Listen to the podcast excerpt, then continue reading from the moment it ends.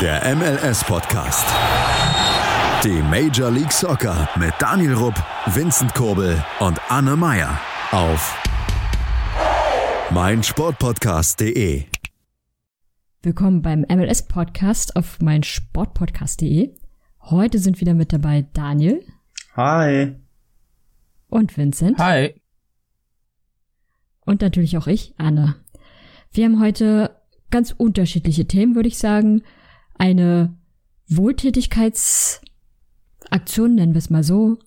Dann müssen wir natürlich über die Nationalmannschaften sprechen.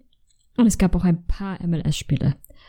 Fangen wir aber mal mit, dem, mit der positiven Einbringung der MLS an. Die MLS hat mich derzeit eine große Kampagne, die, die nämlich lautet Kick Childhood Cancer. Und dabei geht es darum, dass sich die MLS-Teams ein bisschen mit dem Thema beschäftigen und einfach was Gutes tun. Also vor allem natürlich Kindern, die Krebs haben, irgendwie was Gutes tun. Denn einen schönen Tag bereiten oder gemeinsam mit der Community vor Ort ein paar Sachen machen, verschiedene Aktionen machen. Ähm, will jemand von euch mal die eine oder andere Aktion sagen? Daniel, du vielleicht, Zöppel? Ist dir bei den Sounders was aufgefallen? Um ehrlich zu sein, war die letzte Aktion, die ich in dem Bereich jetzt mitbekommen habe, die mit BM Goyle. Die kann ich trotzdem mit einbringen. Die war zwar jetzt nicht im September, aber das war auch eine coole Aktion. Und zwar war die beim Testspiel gegen Borussia Dortmund Mitte, Ende Juli. Und zwar durfte BM Goyal oder Goyle, der acht Jahre jung ist und an Leukämie erkrankt ist, durfte beim Anstoß, beziehungsweise die erste Minute im Tor der Sauna stehen, also war aktiv in der Startaufstellung, durfte mit einlaufen und hat sogar 100% der Schüsse gehalten, die aufs Tor kamen. Also auch kein Gegentor bekommen. Was will man mehr? Und dann hat sich erfolgreich ausgewechselt und gefeiert. Also das ist natürlich nur einer von vielen Aktionen, die wirklich jedes Team in der MLS macht, wo ich auch persönlich sagen muss, dass das eine coole Aktion ist und dass ich diese Aktionen im europäischen Fußball vermisst, weil oftmals heißt es ja, der Fußball ist die schönste Nebensache der Welt. Ist sie auch, aber die reden zu viel in Deutschland, weil ich glaube nicht, dass das wirklich so der Fall ist, weil wie wir alles sehen, machen die ja kaum solche Aktionen, beziehungsweise man kriegt's ja kaum mit. Und so viel zu meiner Seite, Vincent. Bist du mit deinem Mauerarm fertig? Was für ein Mauerarm. Also, sind übrigens lecker. Also, ähm, ja, also wie gesagt, die Aktion finde ich äh, selbstverständlich auch super.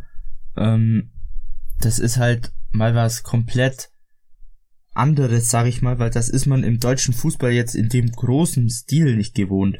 Da wird vielleicht mal was erwähnt vom Spiel oder vom Spieltag und so, aber in den USA wird es halt immer richtig zelebriert über mehrere Wochen auch manchmal hinaus.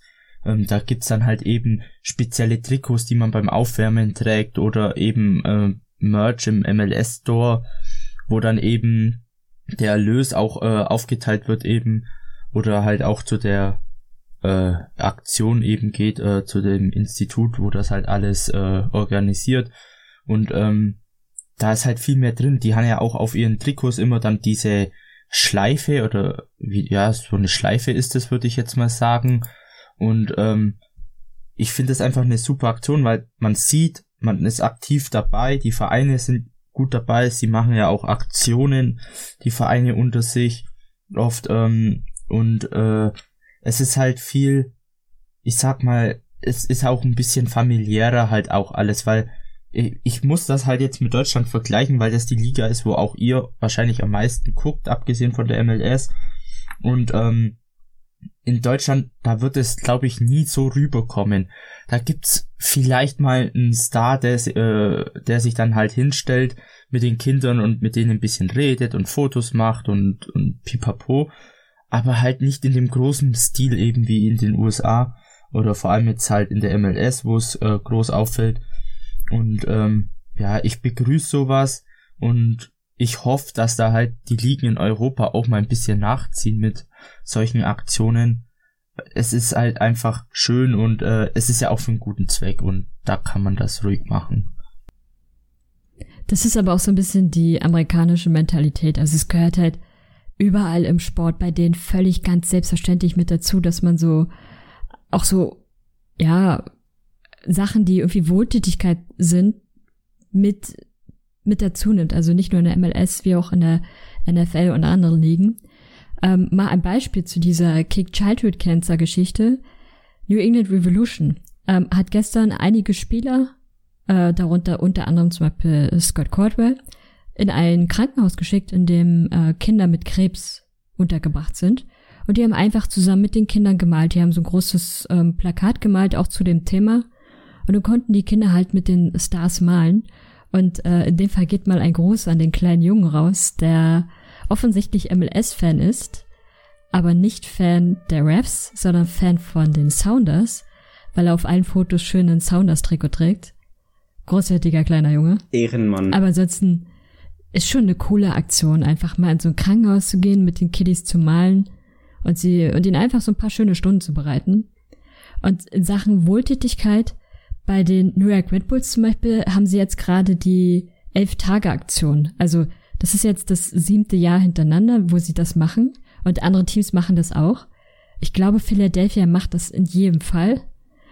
Und ähm, am neunten, also am Montag, wir haben heute Mittwoch, waren sie zum Beispiel in einem Park, äh, genauer gesagt im Tompkins, äh, Tompkins Square Park und haben dort Bänke gemalt oder bestrichen. Und heute, am 11. September, sind sie natürlich, wie soll es anders sein, in New York. Man gedenkt natürlich auch äh, den Opfern des 11. Septembers. Und da sind sie heute im Harrison Fire Department und äh, bringen den Leuten dort einfach ein schönes Mittagessen vorbei und reden mit denen. Übrigens dazu noch ganz interessant, der ähm, Papa von Ryan Mira, dem zweiten Torwart der Red Bulls, ist Feuerwehrmann in New York. Das war er auch schon 2001 und er war damals bei dem Einsatz mit dabei. Und deswegen hat das Team tatsächlich eine ganz enge Beziehung auch zur Feuerwehr und eben auch zu diesem Tag vor allem. Das ist immer so ganz speziell. Ja, und dann gibt's halt jeden zweiten Tag immer irgendeine Aktion, wo das Team halt mit dabei ist und dann Team, Mitarbeiter und äh, auch die Coaches. Aber das hat mit der Childhood-Kampagne in dem Fall nichts zu tun. Es gibt auch gerade Trikots. Und ich glaube, Daniel und Vincent haben sich sogar welche bestellt, oder? Ja, genau. Korrekt. Eins, Also wir haben, ja. wir haben uns natürlich wieder zusammengeschlossen. Da spart man natürlich Versandkosten und haben uns jeweils das Trikot von Houston Dynamo, einfach falls es sich auch in unserer Sammlung fehlt, in Größe M gekauft. 60 Dollar kostet es. Mit den Steuern 23 Prozent, die man nach Deutschland zahlt, sind das dann ungefähr über 70 Dollar. Mit Versand ist man ungefähr bei 80 Dollar, wenn man zu dritt bestellt. Wenn man alleine bestellt, ist man dann schon bei eher 90 Euro. 90 Dollar, welches umgerechnet so 85, 84 Euro sind. Ist ein Preis, den ich in Ordnung finde für ein Trikot, zumal es ja auch der Aktion zugute kommt. Wie ihr aber auch bei dieser Aktion ein Stück weit teilnehmen könnt, ist ziemlich einfach und zwar nutzt den Hashtag Kick Childhood Cancer. Weil die MLS hat gesagt, für jeden Tweet, ich glaube, es ist sogar auch für jeden Post auf Instagram, der diesen Hashtag beinhaltet, geht ein Dollar an die Stiftung. Und dann ist mir jetzt nochmal eine Aktion eingefallen, weil ich natürlich in der Vergangenheit, zwar jetzt nicht Kinderkrebs, aber allgemein dieses, dieses Thema Krebs aufgegriffen hat. Und das ist eine wirklich eine Kampagne, die kennt ja eigentlich jeder deutsche Sportler oder fast jeder. Und zwar ist die von Jonathan Heimes. Wisst ihr, welche ich meine? Sagt mir jetzt ehrlich. Frage an euch. Nee. Das sagt euch nichts, okay? Da muss ich jetzt mal ein bisschen Aufklärungsarbeit leisten. Und zwar heißt die Kampagne oder Organisation oder NGO Du musst kämpfen. Und zwar wurde die ja eben von besagten weniger ins Leben gerufen, welche ebenfalls an Leukämie erkrankt, erkrankt war. Er ist ja mittlerweile verstorben und zwar war er großer Fan von Darmstadt 98, der unter anderem auch den Aufstieg in die zweite Liga feiert, in die erste Liga, soweit ich weiß, auch. Aber in diesem Jahr halt, also in der Saison, wo es die erste Liga war, ist es, soweit ich weiß, verstorben. Also das ist auch schon wieder zwei Jahre her. Aber allgemein hat er wirklich dieses Ganze ins Leben gerufen mit du musst kämpfen. Also egal in welcher Situation, da gibt's auch coole Armbändchen. Ich trage übrigens gerade zwei. Bisschen Werbung müssen wir mal machen. Und ja, so viel dazu. Das ist eigentlich nur einer der wenigen Aktionen in Fußball Deutschland, die mir diesbezüglich bekannt ist. Aber ansonsten auch keine. Also gerade auch in Bezug auf Kinderkrebs fällt mir da nichts ein. Ja, aber wie Daniel schon sagte, für jeden Tweet oder für jedes Instagram-Bild spendet die MLS ein Dollar. Deswegen werden wir jetzt, auch wenn der Take relativ kurz ist dieses Mal, aber wir werden jetzt eine kurze Pause machen und jeder von uns, also wir drei und ihr, die zuhört, werden jetzt dann in der Pause einen Tweet mit dem Hashtag Kick Childhood Cancer twittern oder bei Instagram posten, damit die MLS einen Dollar spendet. Also, wir hören uns gleich wieder und auf jeden Fall twittern. Die Zirbelnuss ist eine Wappenfigur in Form des Auf die Zirbelnuss. Der FC Augsburg Talk. Wer ist gegangen, wer ist gekommen? Transfers, die Spiele oder Fangefühle. All das und mehr im FCA Talk Optimal vorbereitet auf die Saison des FC Augsburg. auf meinsportpodcast.de. Willkommen zurück beim MLS-Podcast auf meinsportpodcast.de. Und es geht weiter mit, naja, einem schwierigeren Thema der US-Nationalmannschaft.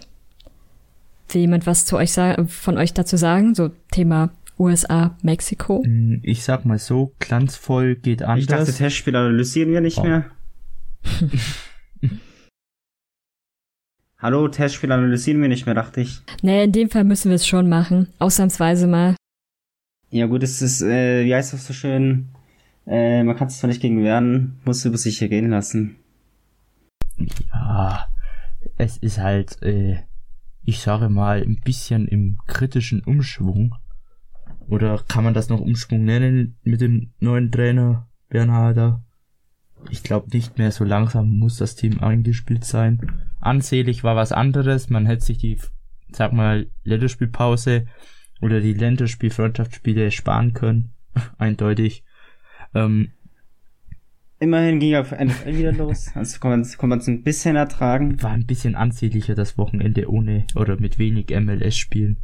Aber im Großen und Ganzen, wenn wir jetzt speziell auf Mexiko blicken, was das etwas schlimmere Spiel war, es ist ja großes Derby der zwei Nationen. Ähm, da ist man Äh, Gold Cup genau Revanche. das da auch noch dazu und äh, man ist ein bisschen verfeindet eben und dann verkackt man aus US-Sicht so derartig, weil ähm, es ging ja 0-3 aus und das ist dann schon ein Happen, sag ich mal, den man erstmal schlucken muss. Das ist äh, ja peinlich ein bisschen, finde ich. Äh, nicht schön anzusehen. Die mexikanischen Fans haben sich dementsprechend auch lustig darüber gemacht. Ähm, aber es war ein schönes Tor dabei, oder Anne? Ja, das 1-0 von Mexiko muss man leider zugeben, war leider schön. Schönes Kopfballtor, schön rausgespielt. War schön, muss man neidlos anerkennen. Ja, davor muss man seinen Hut ziehen, definitiv.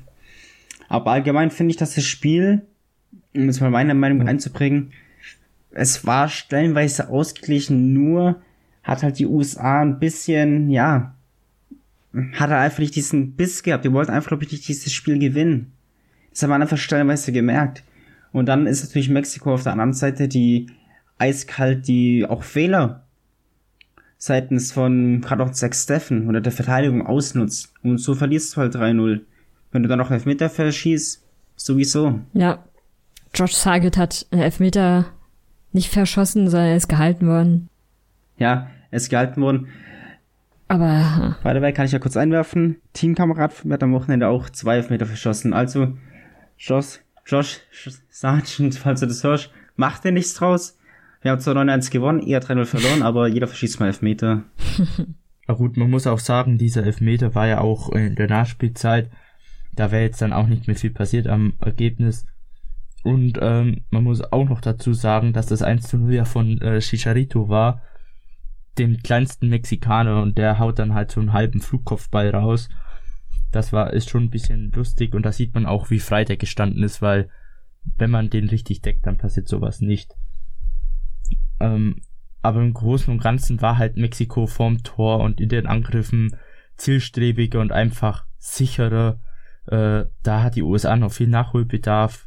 Einzig, wer immer teilweise aufgefallen ist, ist halt eben ein Christian Pulisic, der auch ähm, paar Mal gefährlich vom Tor auftauchte, aber halt dann im letzten und im wichtigsten Schluss äh, eines Angriffes hat dann halt auch dort gehabert und ja, es war halt Aber also, nichts. nee, dass es, dass es keine Tore gab, war nicht die Schuld von Pulisic, Nee, der nicht, nee. meiner Meinung nach sehr, sehr gut gespielt hat. Also, der war mal wieder eine Rakete, das ist unglaublich.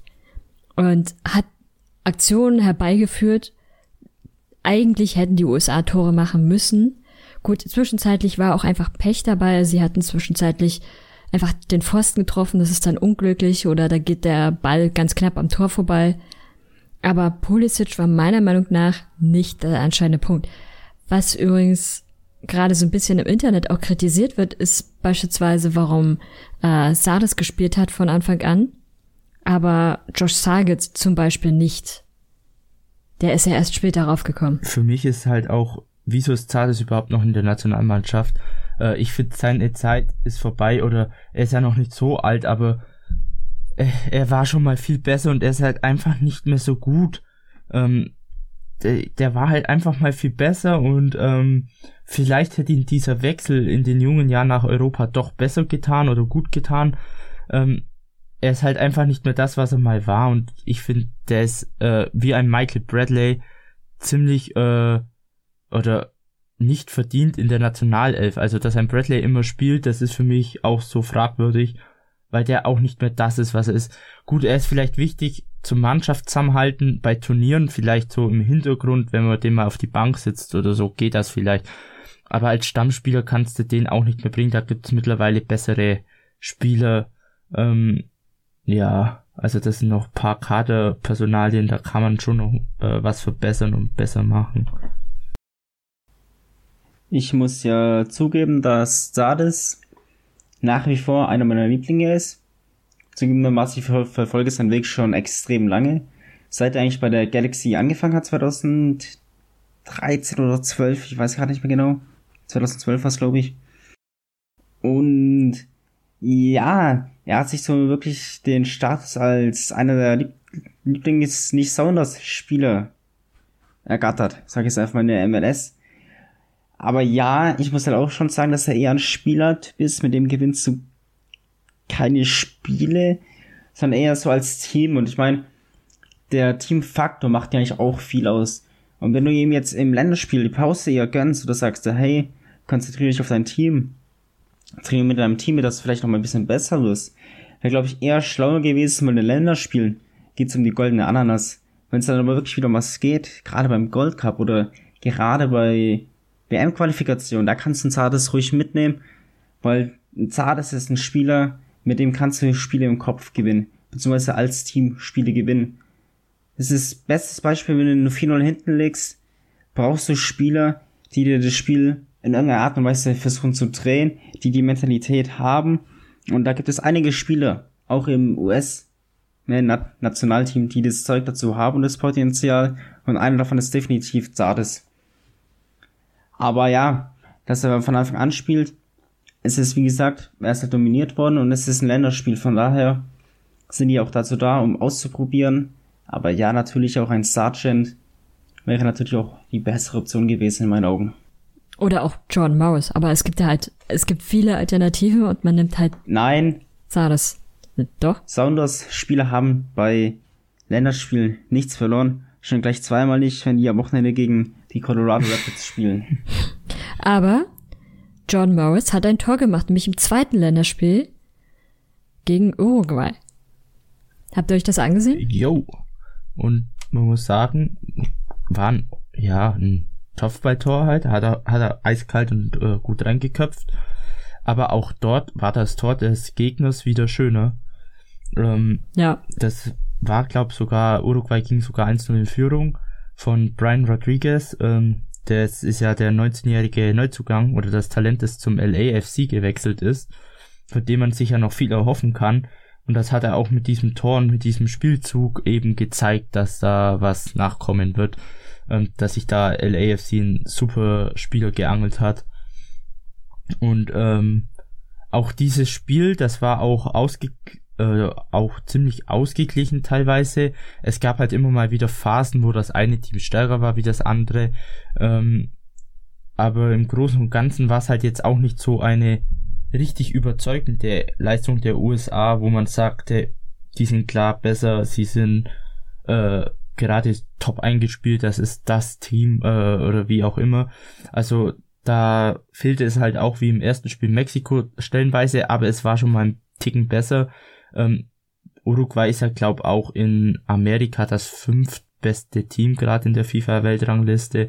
Also da hat man dann auch ähm, einen stärkeren Gegner gehabt. Und äh, im Großen und Ganzen kann man da mit dem Unentschieden zufrieden sein. Aber halt im Gesamten mit beiden Spielen ist das dann doch nicht so ganz zufriedenstellend.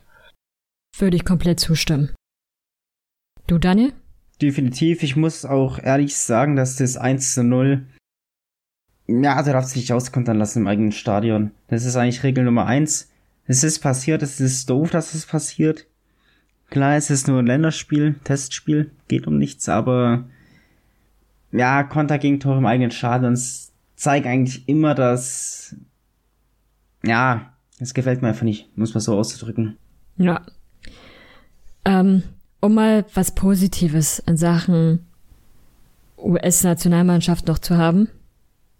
Die Frauen-US-Nationalmannschaft hat auch gespielt. Nicht jetzt an diesem Wochenende, aber davor schon. Und selbstverständlich für die Weltmeisterinnen gab es seit dem 30. August zwei Spiele, zwei Siege. Das ist immer ein bisschen erfrischend, wenn man dann im Vergleich dazu die Männer setzt die natürlich auch starke Gegner haben. Also Mexiko und Uruguay würde ich schon auch als stark bezeichnen. Aber die Frauennationalmannschaft macht es wirklich ganz gut, muss man sagen. Ähm, das Spiel am, also beide Spiele waren gegen Portugal, um es zusammenzufassen. Das Spiel am 30. August endete 4 zu 0 mit ähm, vier verschiedenen Torschützinnen. Die zähle ich jetzt nicht alle einzeln auf, aber das waren, ja, vor allem Leute, auch die bei der Weltmeisterschaft dabei waren. Das zweite Spiel auch gegen Portugal war am 4. September und da waren es zwei Tore von Carly Lloyd, darunter ein Strafstoß und von Lindsay Horan noch eines. Also zwei solide Siege gegen Portugal, die zuletzt, naja, unterschiedlich stark gespielt haben, muss man sagen. Also gegen Schweden zum Beispiel hatten sie gewonnen, gegen die Schweiz hatten sie verloren und gegen die USA natürlich auch verloren. Aber das ist, muss ich immer aus US-Sicht sagen, tut es dann doch gut, diese Frauen noch zu haben, dass man hin und wieder doch wirklich gute Spiele miterleben kann und da nicht völlig traurig sein muss. Gerade wenn es so ein Spiel ist gegen, wie zum Beispiel gegen Mexiko, gegen den Rivalen, wenn dann so Spiele verloren werden, ist das, tut es immer ein bisschen weh. Aber wieso ausgerechnet zweimal gegen Portugal? Das, also das machen die eigentlich häufiger, dass sie also. sich ähm, wenn sie gerade einen Gegner da haben, dass sie dann zweimal gegen die spielen, einfach auch, um da so ein bisschen im Rhythmus zu bleiben. Mhm. Das ist ja, also die machen ja gerade wieder so eine Tour, so eine Victory-Tour und spielen in verschiedenen Städten und dann hat sich halt Portugal bereit erklärt, da zwei Spiele zu machen. Mhm. Das Spiel am 30. war in Philadelphia und da hatten sie den Zuschauerrekord gebrochen. Ich glaube, ich weiß es jetzt nicht mehr genau, aber ich glaube, es waren so roundabout 45.000 Zuschauer im Stadion. Und das ist natürlich auch für Portugal dann mal ein schönes Erlebnis. Okay, aber dann so halt Kulisse zu spielen. Footballstadion der Eagles wahrscheinlich, oder? Ja, genau. Ja. Was halt witzig ist, weil die Frau von, ah, jetzt habe ich seinen Namen vergessen. Äh, wie heißt sie? Zach genau, von Zach Ertz, Julie Ertz, ähm, hat natürlich den Platz ihres Mannes in der Umkleide bekommen und hat sich darüber sehr, sehr gefreut. Und es war ganz witzig zu sehen, dass sie was so das US-Team auch so für Fotos dazu verbreitet. Also ich glaube, für sie war es der beste Tag. Sie wohnt ja, also wohnt sie in Philadelphia, nee, kann nicht sein, weil sie woanders spielt, aber sie ist halt viel da und dann schon ein Special Moment. Ja, aber habt ihr sonst noch was zu den Nationalmannschaften oder beenden wir den US-Man National Team Trauerzug erst einmal? Äh, bevor wir es beenden, ich habe noch eine Kleinigkeit. Ich habe es ja vorhin schon erwähnt, dass ich kein Fan davon bin, dass man während der Länderspielpause MLS-Spiele austrägt oder allgemein Spiele austrägt. Ihr könnt ja mal eure Meinung dazu uns schreiben. Klar seid ihr jetzt Fan von den Rapids. Da gibt's da einen, wie hieß er doch mal? Tarek? Ja, sorry Tarek, Grüße gehen raus an dich. Dir hat's wahrscheinlich gefallen, dass von den Sounders ein paar weg waren. Mir nicht. Und Anne kennt es ja genauso das Leid.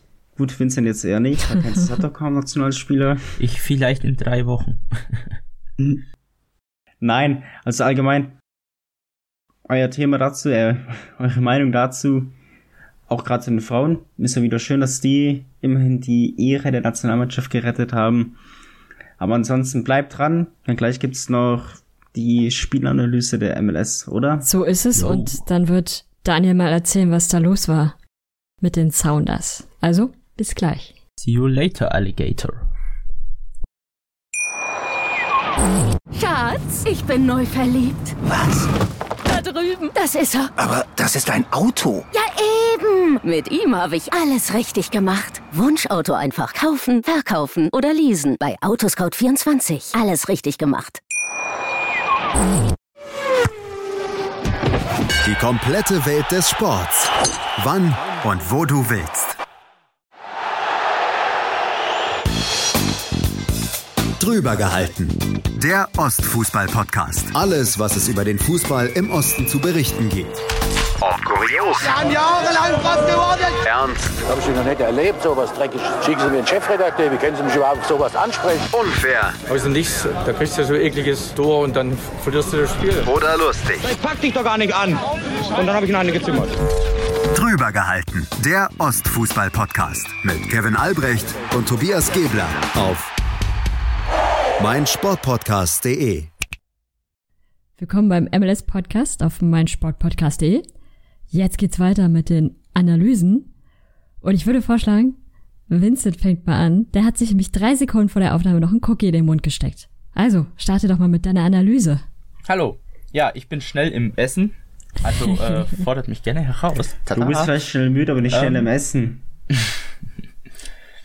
Nee, Essen muss sein. Also das ist ganz wichtig. Vor allem leckere Cookie. Ähm, wenn wir schon beim MLS-Podcast sind, dann passen Cookies ja perfekt. Vor allem, wenn die Verpackung Ameri amerikanischen Flaggen drauf haben. Gut, dann ähm, fange ich an mit einem Spiel, das vier Tore hatte. Nämlich ein 2 zu 2 zwischen Orlando City versus LAFC.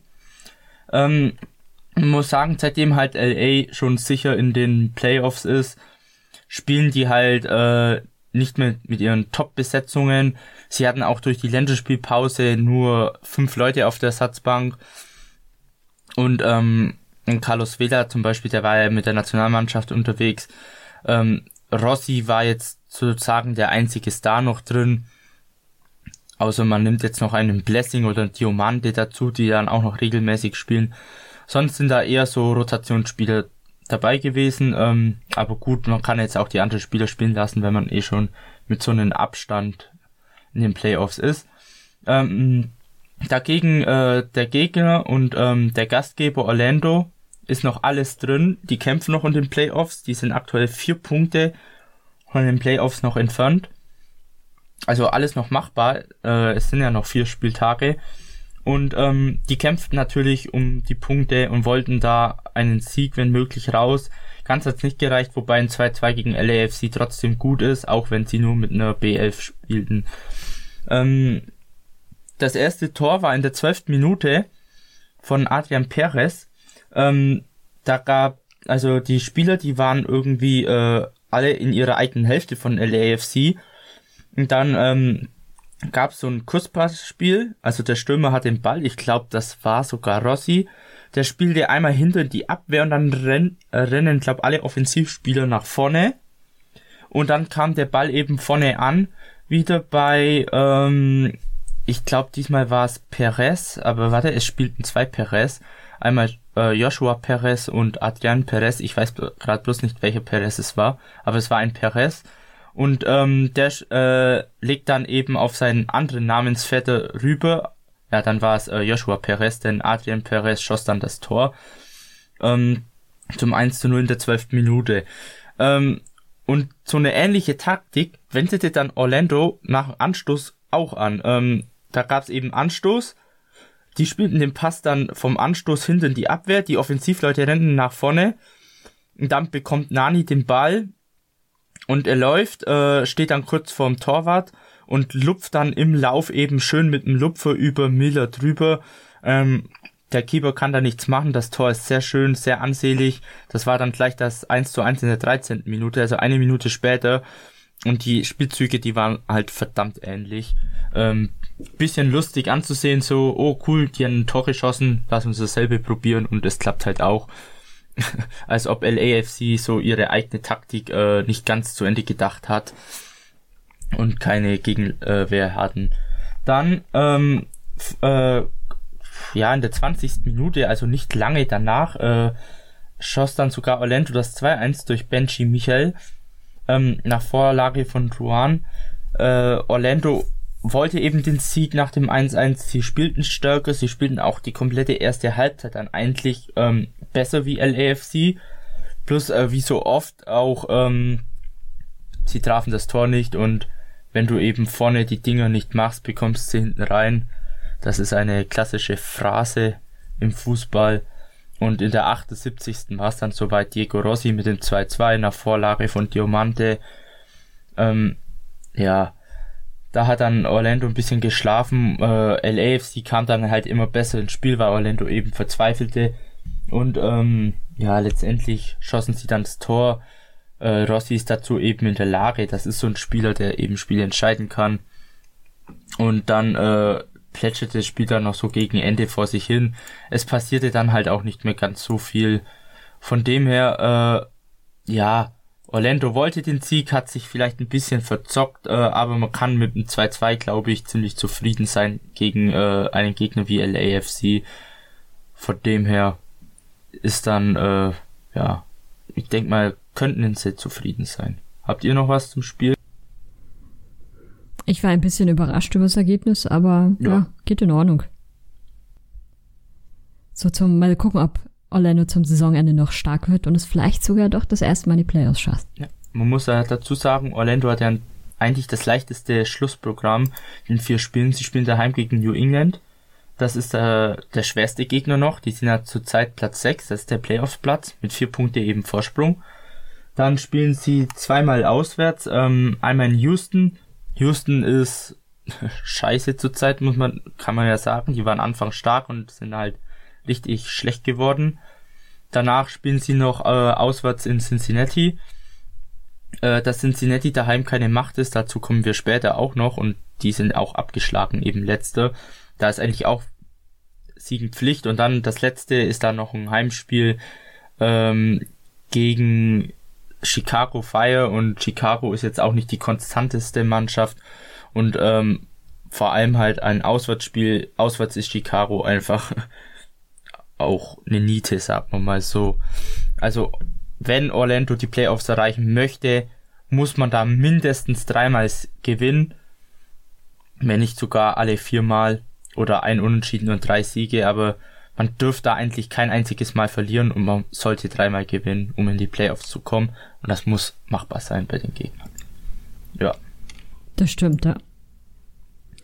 Okay, dann mache ich mal weiter, damit Daniel noch ein bisschen zappeln muss, bevor er gleich über ich die wein jetzt schon. darf. Ja, musst noch weiter weinen innerlich leise. Erst dann darfst du öffentlich weinen. Ich fange nämlich an mit Portland gegen Sporting Kansas City. Warum Vincent das nicht macht? Naja, sagen wir es so. Er würde sagen, es war ein Testspiel. Andere würden sagen, oder Hater würden sagen, Sporting hat verloren. Und das, äh, ich kann nachvollziehen, dass das ein bisschen wehtut, sagen zu müssen. Aber das Spiel brachte auf jeden Fall ein Tor mit dazu, was, wo ich fast sagen würde, für mich ganz klar das Tor der Woche nämlich von Benny Feilhaber. Aber erstmal kurz zu Beginn. Bereits in der achten Minute forderte, ich glaube, es war sogar, ja, es war Sporting, die einen Elfmeter forderten, weil sie der Meinung waren, dass ein Portland-Spieler den Ball im Strafraum gegen die Hand oder gegen den Arm bekommen hätte. Der Schiedsrichter hat sich dann den Videobeweis angesehen und entschied auf Oberarm, Schulter, also kein Elfmeter. Und dann, ja, dauerte es tatsächlich über eine Halbzeit, nämlich erst in der 65. Minute fiel dann das erste Tor. Und das war dieses erwähnte Tor von Benny Feilhaber, bei dem wir uns eigentlich, also Vincent und ich hatten schon mal drüber gesprochen, fast sicher sind, dass er das nicht mit Absicht gemacht hat, sondern dass es eigentlich eher ein Versehen war und es eigentlich eher eine Flanke werden sollte, weil er stand weit, weit außerhalb vom Strafraum auf der rechten Hälfte sozusagen. Und es sah, ja, so ein bisschen aus wie so eine Flanke, die dann irgendwie mehr Drall hatte, als sie sollte und ganz plötzlich ins obere linke Eck ging. Pfeilhaber selbst war extrem überrascht. Das hat man auch in seinem Jubel gesehen. Und vermutlich, wenn er kann, wird er sich den Ball zumindest irgendwo einrahmen. Oder das Foto von dem Tor. Wird er, da wird er sich ein Frühstücksbrettchen äh, draus machen. Weil das war schon sehr, sehr schick, muss man sagen. Aber Portland wollte siegen. Portland hat zu Hause gespielt und man will natürlich nicht vor seinen Fans verlieren. Also haben sie weitergemacht, so wie sie die ganze Zeit schon gespielt haben. Und in der 83. Minute haben sie das gemacht, was, was man machen muss. Sie haben sich einfach freigespielt. Und dann ist es am Ende äh, Jeremy Ebusi, der frei steht vor dem Tor, den Ball zugespielt bekommt und einfach nur noch einschieben muss. Ganz leichtes Spiel, in dem Fall gut ausgespielt, die Verteidigung, die da auch so ein bisschen gepennt hat. Und dann stand es plötzlich 1 zu 1. Und in der Nachspielzeit, in der 94. Minute, fiel dann das 2 zu 1. Und naja, es resultiert eigentlich so ein bisschen, der Ball wird in den Strafraum geschossen. Und in dem Fall ist es äh, Brian Fernandes, der sich einfach körperlich mehr durchsetzt als sein Gegenspieler und dann zum Kopfball einschenken kann. Und ja, der Jubel ist groß, gerade bei Diego Valeri. Ich empfehle mal, sich das, äh, das Highlight von dem Tor anzusehen. Am besten ist wirklich der Torjubel von Diego Valeri, der ja in Hawke sozusagen dasteht und euphorisch jubelt. Sieht schon sehr beeindruckend aus. Danach lagen alle Portland-Spieler auf einem Haufen, weil der Sieg war da. Und Portland hat drei Punkte. Sporting musste den Tag ohne Punkte abschließen. Willst du noch was dazu sagen, Vincent? Oder willst du dieses Testspiel lieber abhaken? Hm. Ich sag nur Glückwunsch an die Familie Blanco, denn äh, die Sebastian Blanco ist zum zweiten Mal Vater geworden. Er hat noch eine Tochter bekommen. Ich glaube, gestern war's.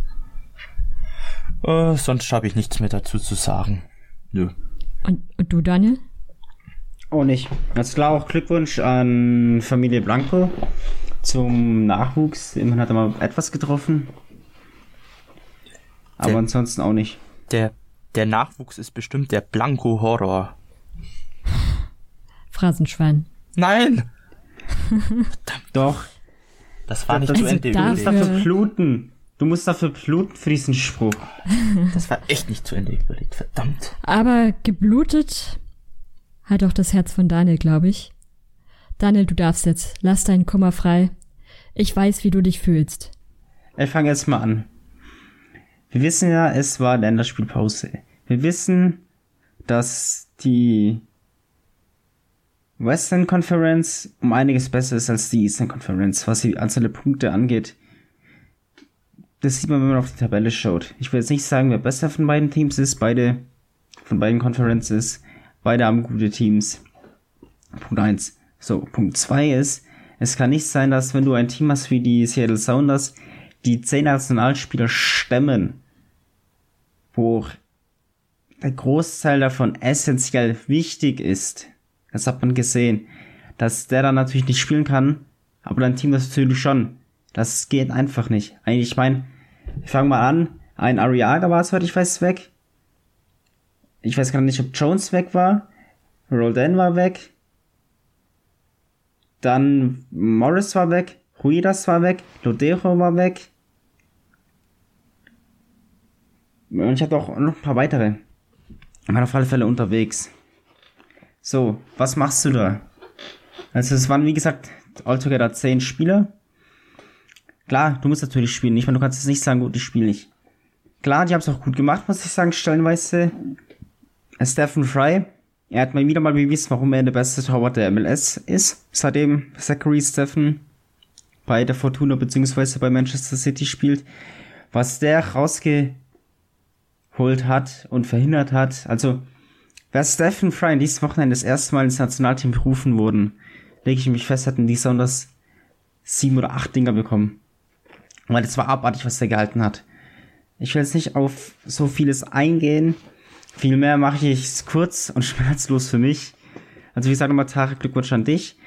Äh, in der 41. Spielminute André Schiniaschki mit einem Supertor. Stephen Fry macht da nichts.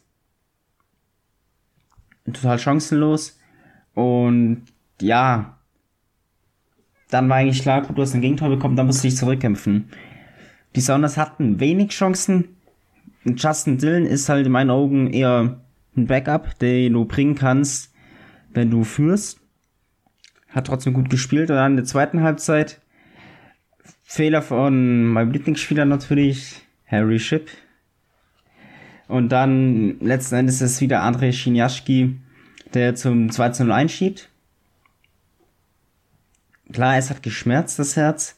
Ich habe es Gott sei Dank nicht angeschaut. Ich habe, glaube ich, kurz vor Schluss, weil ich wach war, habe ich geschaut, hey, wie steht's? Gesehen, 2-0, dachte mir nur so, nee, ich schlaf weiter. Aber eine Szene habe ich noch für euch. Und zwar Stephen Fry. Also, ich weiß nicht, habt ihr die Highlights gesehen und die Szene? Ja. Das war in der 80. Spielminute müsste das gewesen sein. Äh, als Sam Nicholson den Ball eigentlich mal nur aufs leere Tor schießt, aber Stephen Fry kriegt doch irgendwie, kommt er an diesen Ball dran und der, das ist für mich jetzt, äh, gleich mit Saunders Fan, aber das ist für mich Kategorie Safe of the Year. So wie er den gehalten hat, weil in der Wiederholung sieht zwar aus, als würde er gegen Pfosten gegen die Latte gehen, geht aber nicht. Da ist Stephen Fry mit der Hand dran und die Reflexe, die er, die er noch mit Anfang Mitte 30 hat, das ist in meinen Augen abartig und einzigartig. Aber klar, trotz alledem, die Sonnes haben verloren. Mich fuchst es an, definitiv, weil es geht hier mittlerweile um die Playoffs. Weil Fakt ist, es sind sieben Punkte, weil ich was Abstand. Alle anderen Teams, außer eines, welches gerade ich weiß, haben ein Spiel weniger. Sprich, die können mehr oder weniger fast gleichziehen. Gut, die San Jose spielt gegen Resort Lake auch auf den Unentschieden, aber ansonsten, lass Galaxy gewinnen.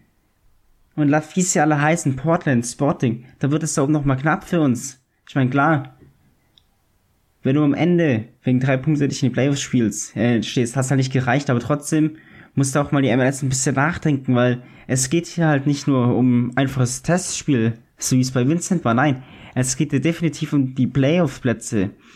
Und Fakt ist, die Sounders sind ja jetzt Zweiter, aber am Wochenende spielen sie gegen die Red Bulls. Grüß dich noch was an dich, Anne.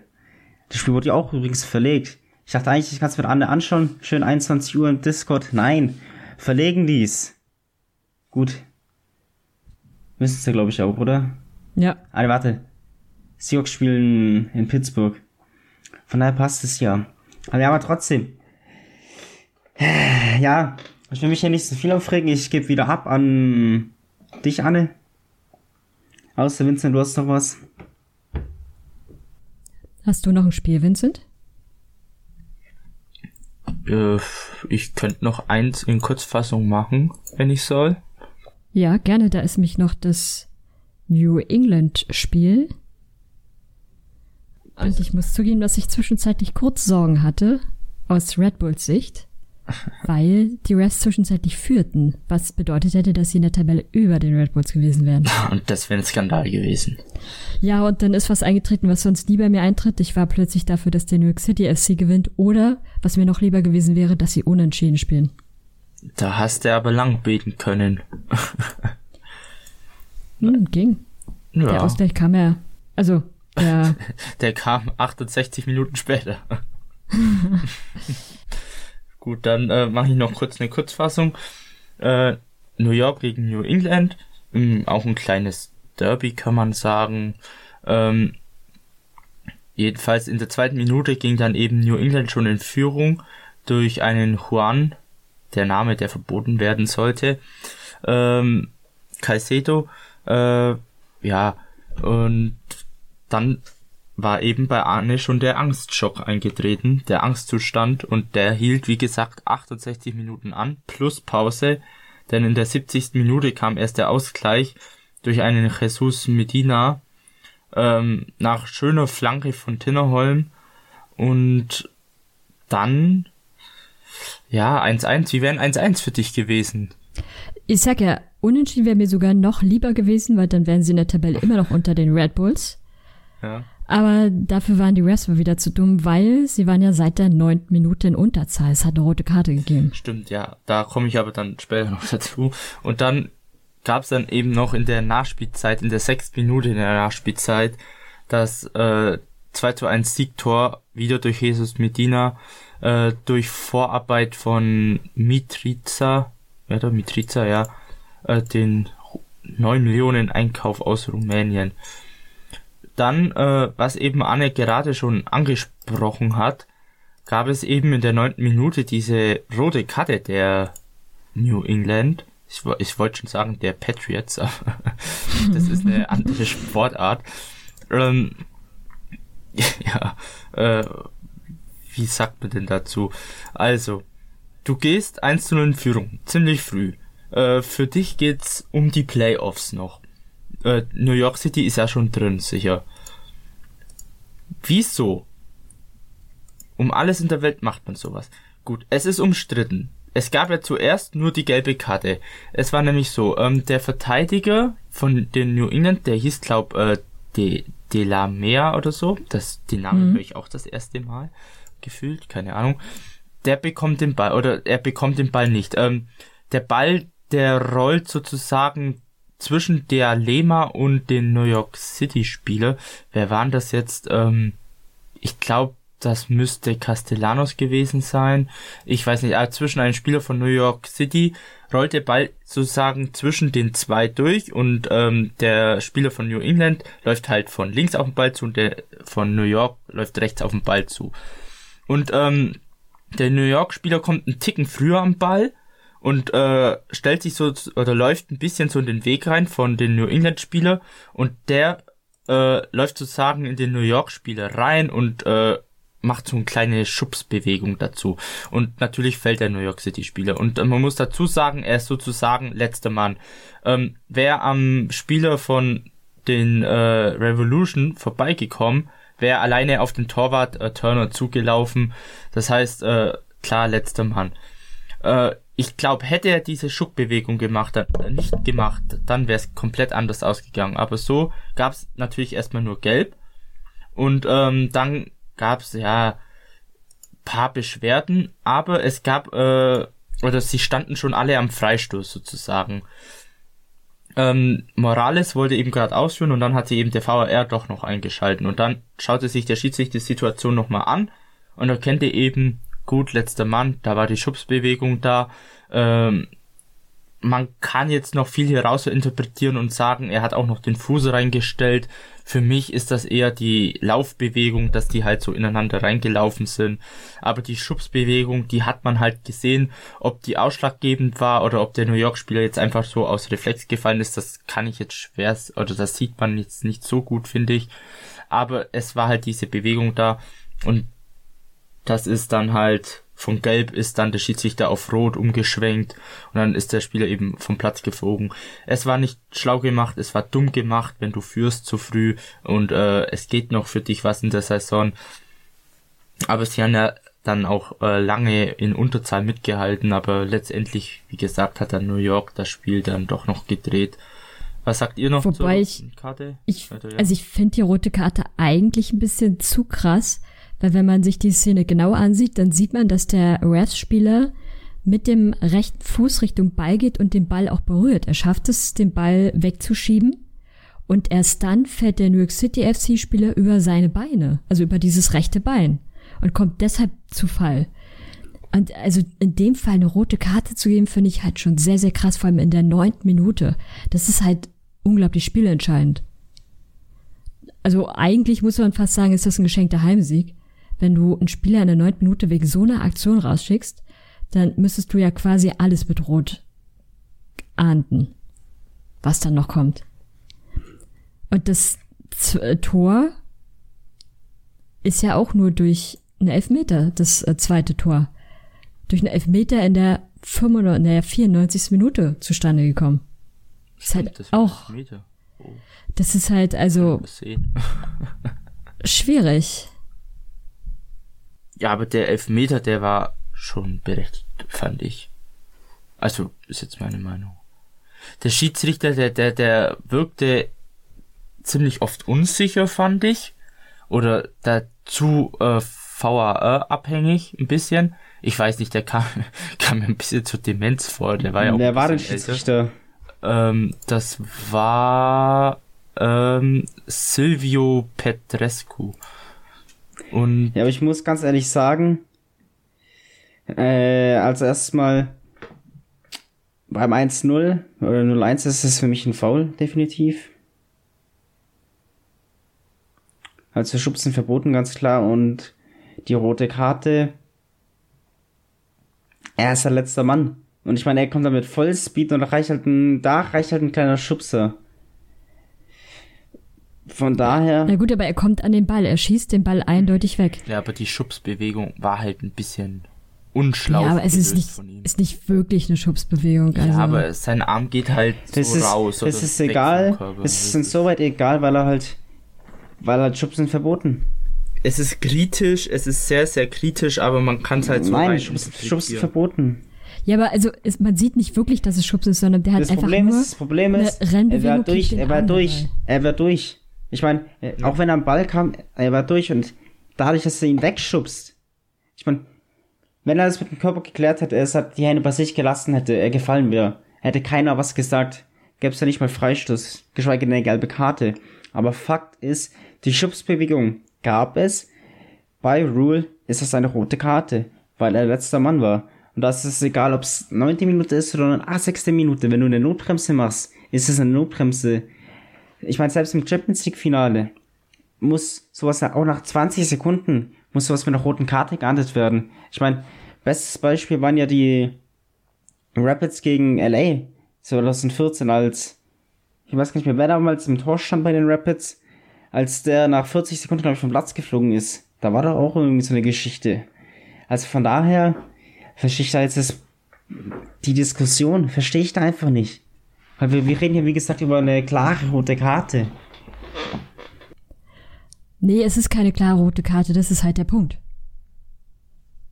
Ganz einfach, weil zum einen er bekommt den Ball, der Spieler fällt nicht aufgrund einer, eines Schubsens, sondern weil er über das Bein fällt. Und dass, dass der Arm, also also er hat keine Schubsbewegung, sondern er hebt den Arm ein Stück. Das ist aber eine natürliche Bewegung, die jeder Fußballer macht, einfach auch um zu verhindern, dass die beiden Körper ineinander knallen. Aber der, also er hat den Arm jetzt nicht großartig weit draußen und das ist keine Schubsbewegung, das ist der Punkt. Er hebt ihn halt nur, also er hebt den Arm ein ganz kleines Stück von seinem Körper weg, schubst aber nicht den Körper des anderen weg. Also Gelb ich und Freistoß, die anderen hatten ja auch nicht, also New York City FC hatte nicht protestiert.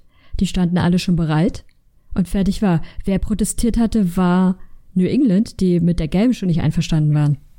Ja, aber trotzdem, ja, es, äh, der New York-Spiel wäre halt trotzdem durchgewesen. Äh, Gelb, klar, vom Zeitpunkt des Spiels und so, wäre Gelb schon.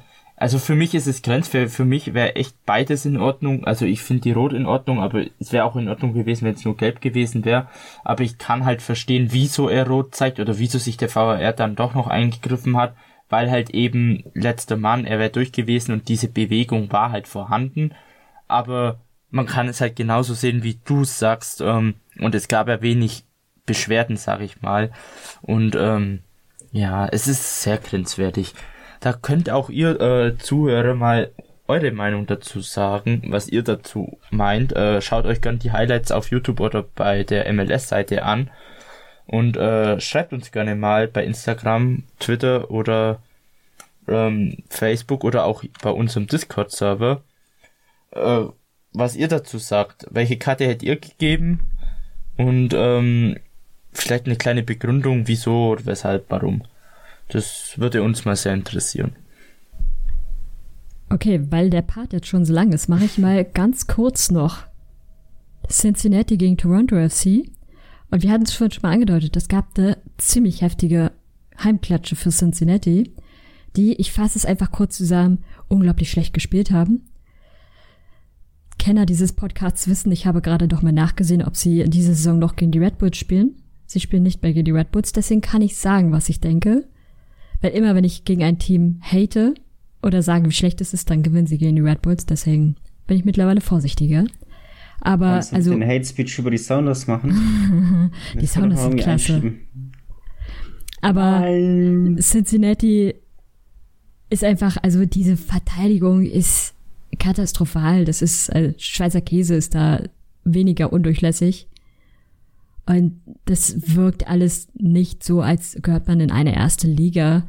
Beispielsweise das erste Tor ist entstanden, weil man, weil Cincinnati gerade in, im Spielaufbau war. Man war gerade am Stürmen. Und dann schießt ein Spieler von Cincinnati den Ball direkt gegen die Füße von einem Toronto-Spieler. Daraufhin prallt der Ball zum nächsten Toronto-Spieler und zack, Tor. Und so gefühlt, so ähnlich waren die anderen Tore auch. Also oftmals haben sie sich nur, haben sich, brauchten sich die Toronto-Spieler nur nicht mal freilaufen, sondern standen völlig frei im Strafraum. Und wenn sie dann mal nicht frei standen, dann haben sie sich kurz frei gespielt. Und dann ging es auch wieder, also das war nichts halbes und nichts Ganzes. Endspiel des Ganzen oder Endergebnis war dann 1 zu 5. Nachdem Toronto mit 5 zu 0 in Führung gegangen war, hatte Cincinnati in der 90. Minute noch einen Freistoß nach einem Foul bekommen, kurz vor dem Strafraum. Und der Spieler von Toronto hatte daraufhin auch gelb-rot gesehen. Und dann führen sie den Freistoß aus. Der Ball geht ins Aus und plötzlich reklamieren sämtliche Cincinnati-Spieler Handspiel. Der Schiedsrichter sieht sich den Videobeweis an, stellt fest, der Ball geht gegen den Arm.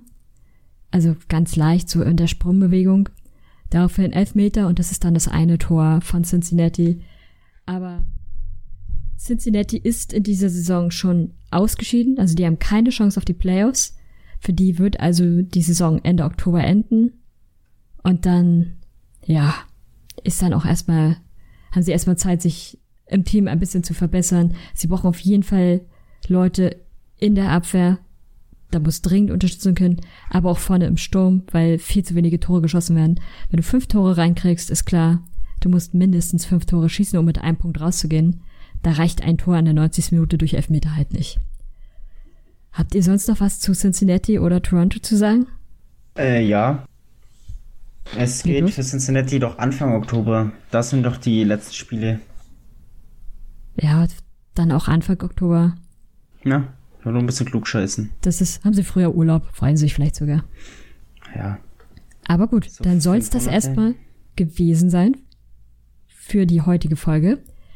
Gebt uns wie immer Feedback auf Twitter unter MLS Supporters Germany oder bei Box 2 Box, auf Facebook bei Use Soccer News oder auf Instagram bei den MLS Supporters Germany.